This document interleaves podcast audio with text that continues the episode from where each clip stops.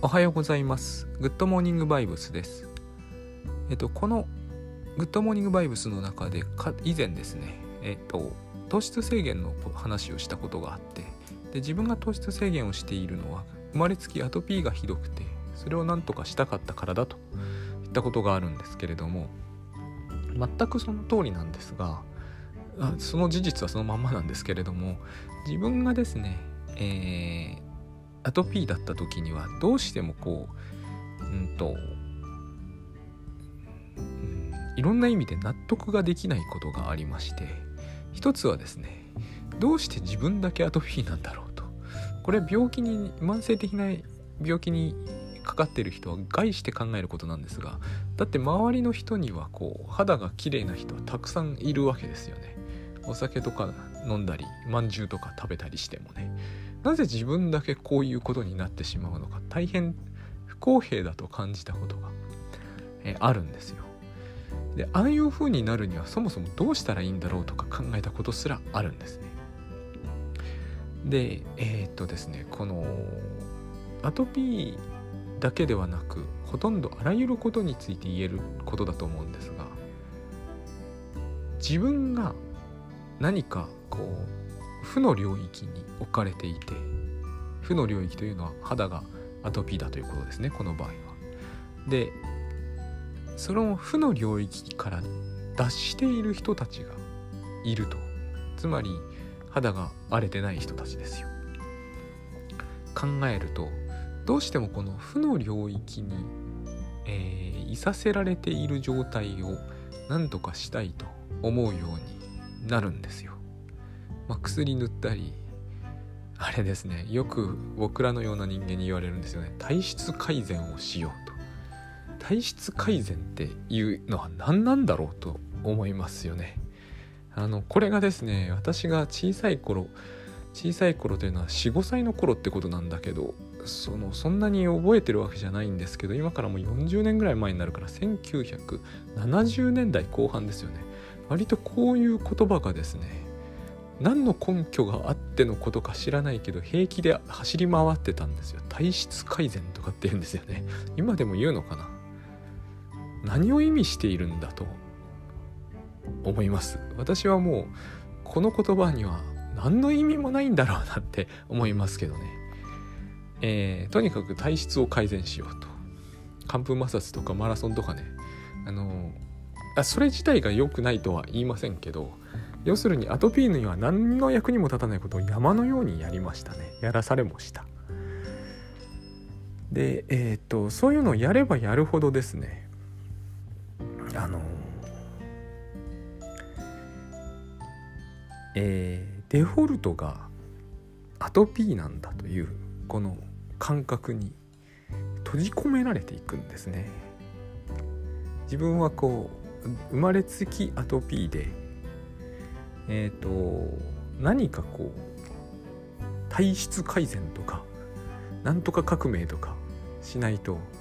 こうつまり、えー、変えなければならないというふうに思うんです。なんか追加するってことが多いですよやっぱり。なんかのエキス飲むとかね。多分あれは体に良くなかったんじゃないかと思うんですよね今思うと。もはや。何でもいいんですがそうやってこう何か追加することによって、えーと、ここから抜け出せるという思考にはまり込むんです。はまり込ませられるというのかな。そういうことって多いんですよ。でもうアトピー治ってみて分かったことはあのこっちがデフォルトなんですよ。あれはどう考えても、えーと、いろんな意味でアトピーになっていた面が私の場合はですけどね。あったんです。あほんのちょっとしたことなんでえっ、ー、とそれをどうやめればいいんだとか言われると困ってしまうんですけれどもいろいろあるんですよ本当に。ただデフォルトとしてえっ、ー、と肌がアトピーでないのがデフォルトであってその逆ではないんだというこの発見はですねえっ、ー、と僕の中では極めて大事な発見になってます。その時ふとちょっと思ったんですよね。あのグッドモーニングバイブスでは口走りましたが生まれつきアトピーってどういう意味なんだと。そう言われてたんですよ私は。母親とか。に「お前は生まれつきアトピーだから」って言うんだけど生まれつきアトピーっておかしくないですかね。あの生まれたあのお腹の中から出てきた0歳の時からすでにアトピーだったのかと。でちょっと写真見てみたんだけどどうもそんな風に見えないんですよね。でまあ仮に生まれつきだとしてもですね私あの娘が体内にいたと今すごいエコーとかで見られるじゃないですか。だからもう本当に豆粒ぐらいの時から出る直前まで何回かに分けて写真で見たんだけど肌が荒れているなどということが体内にいた時あり得るとは思えないんですよ。もうちょっと極端な言い方をするとですねあの豆みたいな時に肌もへったくれもないわけですよ。生まれつきってどういう意味なんだろうかなと。母親はアトピーじゃないんですよ。この言い方おかしいと思います。でも私はもともと母親だったわけですよね。間違いなく。生まれつきだというならばえっ、ー、と母体にいた時はおろか。その前からアトピーじゃないと。話は本当は辻褄も合わないんじゃないかと思う。というところまで考えてきてみて、えー、アトピーには絶対に途中からなったんだと思ったんですね。アトピーが生まれつきのはずがない。現にあの写真見てもそうではなかったように見えるんです母がどういう記憶に基づいてこうああ言ってたのかわからないんだけど今となってはまあ生まれつきではないなと途中からなっただったら元に戻ってもおかしな話ではないわけですよ。これおかしな話だともし思う人がいるとするとですね。えっ、ー、と昨日おととい風邪になって私は生まれつき風邪でっていうのとそんなに変わらないことになっちゃうじゃないですか。長引いた風が長引いたケースで人は誰もそうは思わないと思うんですよ。この状態は一時的なものであり健康に戻るって思ってるじゃないですか。健康に戻るっていうのは元に戻るって話ですよね。つまり一時的に風に取りつかれたみたいな風に考えている。でたとえその長さがどんなに長くなってもその人は多分ですね生まれつき私は風邪をひいていて、えーと、治ったことがないっていう考え方は取らないと思うんですよね。で私のアトピーだってそうなんですけどずっと重度が一緒ってことはないんですよ。良くなったり悪くなったりは長い年月の間にしていたということで。生まれつきではなかったことを勘案に入れるならばえっ、ー、と元に戻れるはずなんですよ。で現に今元に戻ってるんでこの話をするとですねこれをスピリチュアルのように捉える人がいるんですよ。中には。あるいは糖質制限では本当は治らないとか不思議なことをおっしゃるケースもあるんです。本当は治んないのかもしれません。糖質制限ではね。それは分かんないです私には。私に分かるのは今はアトピーではないので、えー、これがデフォルトな感じがするということだけなんですでこういうことはたくさんあると思うんですよね。えっ、ー、と生まれつきアトピーだという言い方をとってしまうとそれは治らないものなんだっていうニュアンスがありますよね。体質が改善とか革命とかされない限り治らないものなんだというニュアンスがあります。これが変なんじゃないかなと思うんですよ。でこの話が、えーと、出たのもやっぱり渋谷のセミナーだったんですよね。渋谷の倉園慶三さんと一緒にやっているセミナーです、まあ、一緒にやっているといっても、えー、メインに倉園さんにお話しいただいて私は横で黙って聞いていて、えーと、これを必死に何か消化しようとしているというような一緒にやっているんですけれどもあのこの時に話題になっていた中でつまりデフォルトに本来自分のたあの本来自分がある位置というものをどこに見るかというのがとても大事なことでで人がですね例えばグッドバイブスが本来だからそこに戻ろうと言っても私は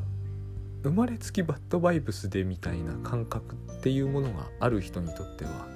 これが絵空事っぽく聞こえるとか綺麗事っぽく聞こえて響かないという話とすごくこう構造的に似ていると思ったんです。生まれつき例えば生まれつき対人恐怖症ですとかいう人はいないんです。あの昔見た映画でですねあのどもりのどもる王子様が出てくる映画なんですけど、まあ、王様になってスピーチしなきゃなんないから大変だという話なんですけどそのどもりおのところの横についている先生がですね、えー、生まれつきのどもりはいないっていう言い方をするんですよね。これはねいろんなことについて言えるような気がするんです。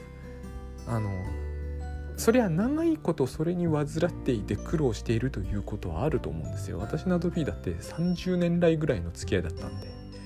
でも生まれつきであるかないかは大きな違いだと思います。なんていうかうんグッドバイブスでもよく難しいと言われている問題として例えば人を怖がらないのは難しいとか、え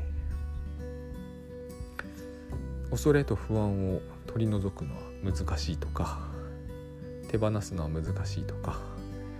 その他大勢と特別な人がいるという感じは自然のものだとかいろいろあるんだけれどもそれらは全部そんな特に一番最後のは特にそうですが思いっきり後天的だと思うんですよ。後からかあの身につけたものでしかなくて、えー、生まれつきその価値観に生きていたとか生まれつき対人恐怖症だとかそれは多分絶対ないだろうなと。やっぱり後から身につけたものなはずなんですね。後から身につけたのが例えば身につけたのは1歳で40年間そうですということはあると思います。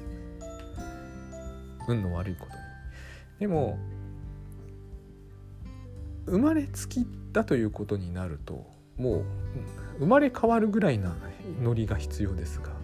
生まれつきでないとするならばどこまで行ってもですねどれほどそれが長く患ったものであって習慣が長かったとしてもひっくり返すことはできると思うんですね。現に私はアトピー治って分かったことはそれだったんですよね。これをひっくり返すことは可能だったなと。だからもっと早く脱出することも十分できたと思うんです。まあ、思うだけなんですけどね。そんなこといくら思っても無駄なんですけれども。これをただ、えーと、認識してからというもの。少なくともグッドバイブスはですね私にとってはですよ。アトピーよりは簡単。なんかですねやっぱアトピーみたいに物理的に発生する病気の場合、えー、ここから何て言うかああしたりこうしたりすることによってそれもああしたりこうしたり山のようにやりましたからねえー、っと直すなんてことは不可能なんじゃないかと感じるぐらいなものなんだけど治ってみるとそんなことはないんですよ。でグッドバイブスはもっと僕から見た感じ僕にとってはですけれども難しいようなものではなくてというのもこう黙っていると荒れてくる肌とかとは違うんでまあ、これも黙ってると妄想し始める頭っていうのがありますけど、えー、それを逆転させて本来は妄想したり意味付けしたり、えー、恐れを抱いたりあの人に劣等感を持ったりするということは全部学習したものでしかないからその学習効果というもののない時代に戻りさえすればでそれは本来自分の中に自分の中にというか本来の自分に備わっているものなのでそっちにそっちベースに切り替えてしまえばいいということだったんですね。それは自分の中では結局のところアトピーでない自分の方が正常だということでしかないわけです。糖質制限はしてますけどね。でもこれは突き詰めて言うとやっぱりこれも同じなんですよ。えー、糖の入れすぎなんです。現に私糖質制限して減った体重がわずか1 5キロなんですよ。で体脂肪率も、えー、普段の心拍数もほぼ変わりがない。なくていいものを入れてたんですね。こういう感覚って大事でなくていいもの入れたりやらなくていいことをやったりしなくていいことを考えたりするからつまりこういうことなんですよね。わざわざ自分は自分をアトピーにしてたんですよ。だってデフォルトそうじゃないんですからね。これと同じことがあの全ての人にこれが当てはまるって言ってるんではないですよ。私がそうしてたって話です。これと同じことがグッドバイブスにも言えるんですよ。しなくていいことをすることでわざわざ自分をバッドバイブスにするんですよ。デフォルトは多分何にもしなければグッドバイブスなんだろうなと。いうことです。どうもありがとうございました。